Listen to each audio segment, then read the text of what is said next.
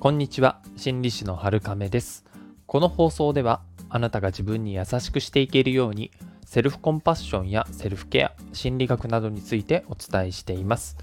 今日のお話はですね勉強とか仕事は本当につまらないものだろうかっていう内容になります。つまらないよっていう答えが聞こえてきそうですけれどもそれは本当にそうなんでしょうか？思い込みとか先入観で言っているだけっていうことはないでしょうか？あるいは周りの人たちの姿や見聞きする内容に合わせてそういうものだって思い込んでるっていうことはないでしょうか。心理学研究によると人はですね遊びと仕事では遊びの方を好むっていう結果が出ています。まあこれはそりゃそうだろうっていうふうに思いますよね。ですがもう一ついわゆるゾーンとかフロー超集中とでも言えばいいでしょうかね。そういう状態になるのは仕事の方が多いっていうことが分かっています。これは何を意味しているんでしょうかそもそもですね、とても集中している状態。まあ心理学ではよくフロー状態って言いますけれども、これはその行為に没頭していて、えー、最高の結果を出していて、しかもそれを心から楽しんでいるっていう2つの状態があるんですね。これからもわかるように自分で自分が楽しんでいるっていうことに気づく必要があります。ただ楽しんでいるだけじゃなくて楽しんでいる自分に気づくっていうところがポイントですね。最初にお話しした思い込みとか先入観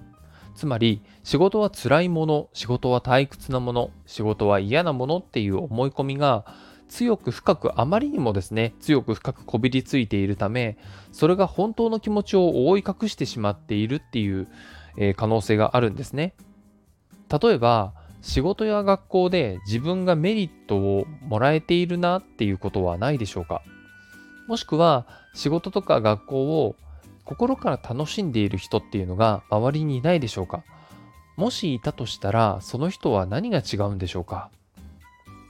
この本当の喜びを得ていくには学び続けることがポイントになってきます。2つの内容を学んでいくことによって仕事とか学校で、えー、自分をですね喜びに向かわせていくってことが可能になっていきます。まず1つなんですけれども自己啓発的な内容自分に何かを気づかせてくれるような内容を学んでいくといいですね。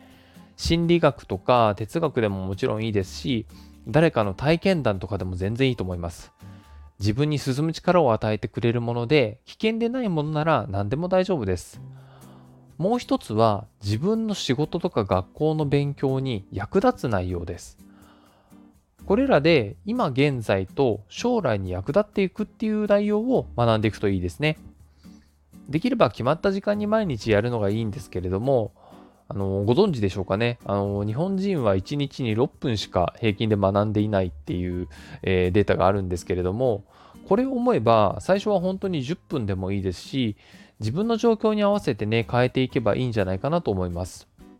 まあ、このラジオを聴いている時点で、自己啓発的内容はすでにね、今日の分はもうクリアできているかもしれないですけれどね。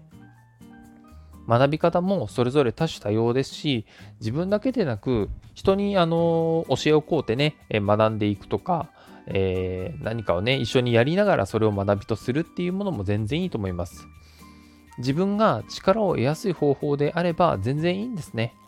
始めるのに遅いっていうのはもちろんありません。何歳からでも全然いいと思います。始めた自分と始めなかった自分、そこはだんだんとね、違いが出てきて差が開いていくっていうのは想像できますもんね。なので、えー、ぜひ、えー、今日お話しした2つの内容ですね、えー、自己啓発的な内容と仕事とかに関する内容、これを、え、学んでいくことをお勧めしたいかなと思います。それでは今日もあなたが自分に優しくあれますように、心理師のはるかめでした。